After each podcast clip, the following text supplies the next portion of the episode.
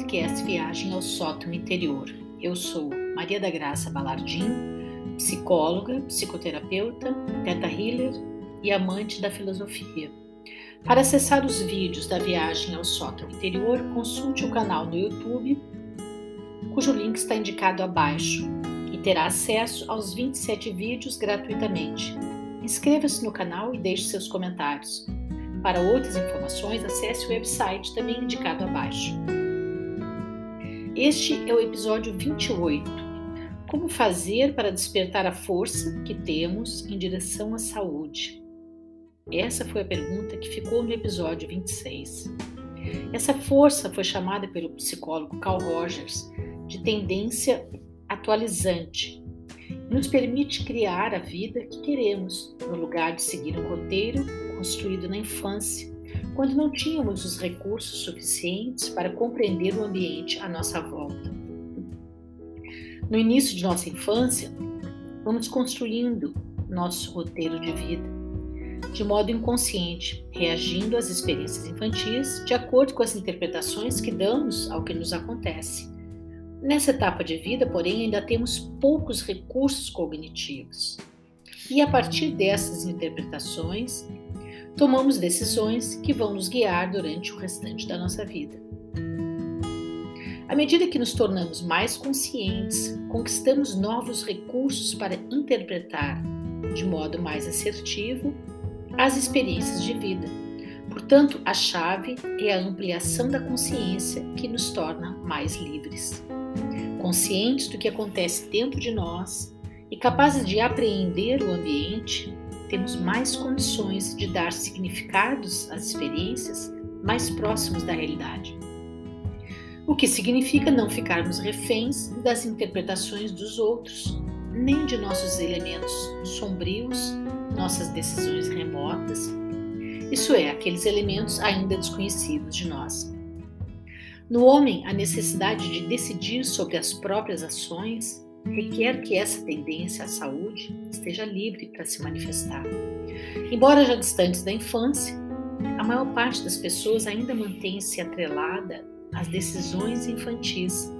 Tais decisões podem se manifestar sob forma de preconceitos, julgamentos de situações que as limitam e crenças sobre si mesmas, sobre os outros e sobre o mundo. Essas crenças geram uma série de comportamentos que trazem subjacentes interpretações infantis das experiências familiares e das experiências infantis em época remota.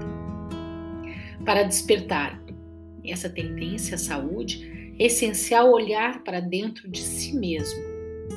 Quando vemos uma foto nossa, podemos gostar de algumas coisas e desejar modificar outras. Assim também é preciso olhar para dentro de si, ver como é a foto interna. O que é que está lá? Que eu aprecio? Que coisas não gosto e desejo mudar? Essa apropriação dos seus aspectos internos, sejam eles afetos positivos ou crenças limitantes, preconceitos, aspectos sombrios, esse tomar para si o que é seu é o início da expansão da consciência. Olhar para dentro de si é o primeiro passo para realizar as transformações internas que se deseja. Bom, mas que parâmetro usar para saber o que eu desejo? Um indicador muito poderoso é o modo como nos sentimos verdadeiramente.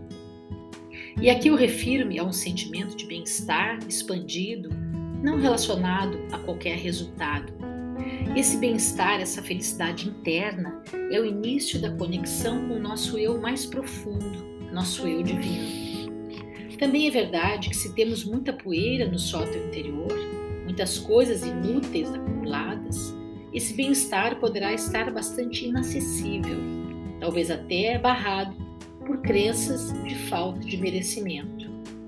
Então, para despertar a tendência atualizante, a tendência à saúde, é necessário olhar e tomar posse dos aspectos sombrios e retirá-los do espaço interior liberando os afetos positivos inerentes ao ser humano, para que se manifestem e nos guiem. Há pessoas que, pelas artes marciais, disciplinam a mente e são capazes de expandir seu autoconhecimento, e ao desenvolver as virtudes associadas a estas artes, mudam a direção de suas vidas e fazem um percurso que as torna mais felizes porque se permitem expressar o que há de melhor dentro de si.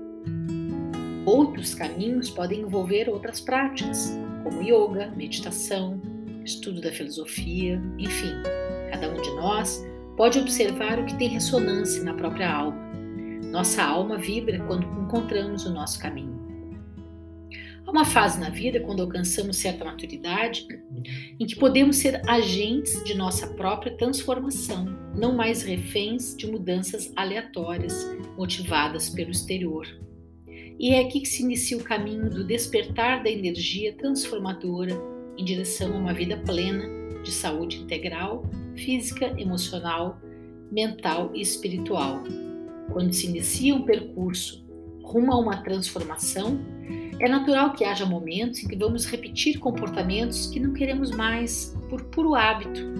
Lembre-se como é difícil formar novos hábitos e nos livrarmos dos antigos. Então, acolha esse momento e avance, sem críticas.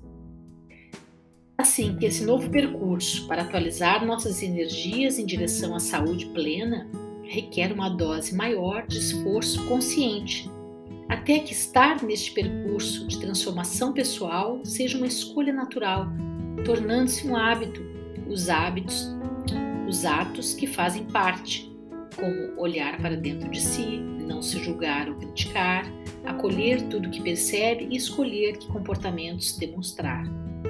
Há algumas estratégias que podemos utilizar para nos manter neste caminho, diminuindo cada vez mais os desvios, a repetição de hábitos danosos. No próximo episódio, vamos falar sobre essas estratégias simples ao alcance de todos para facilitar as mudanças que quer fazer. Até lá, obrigada!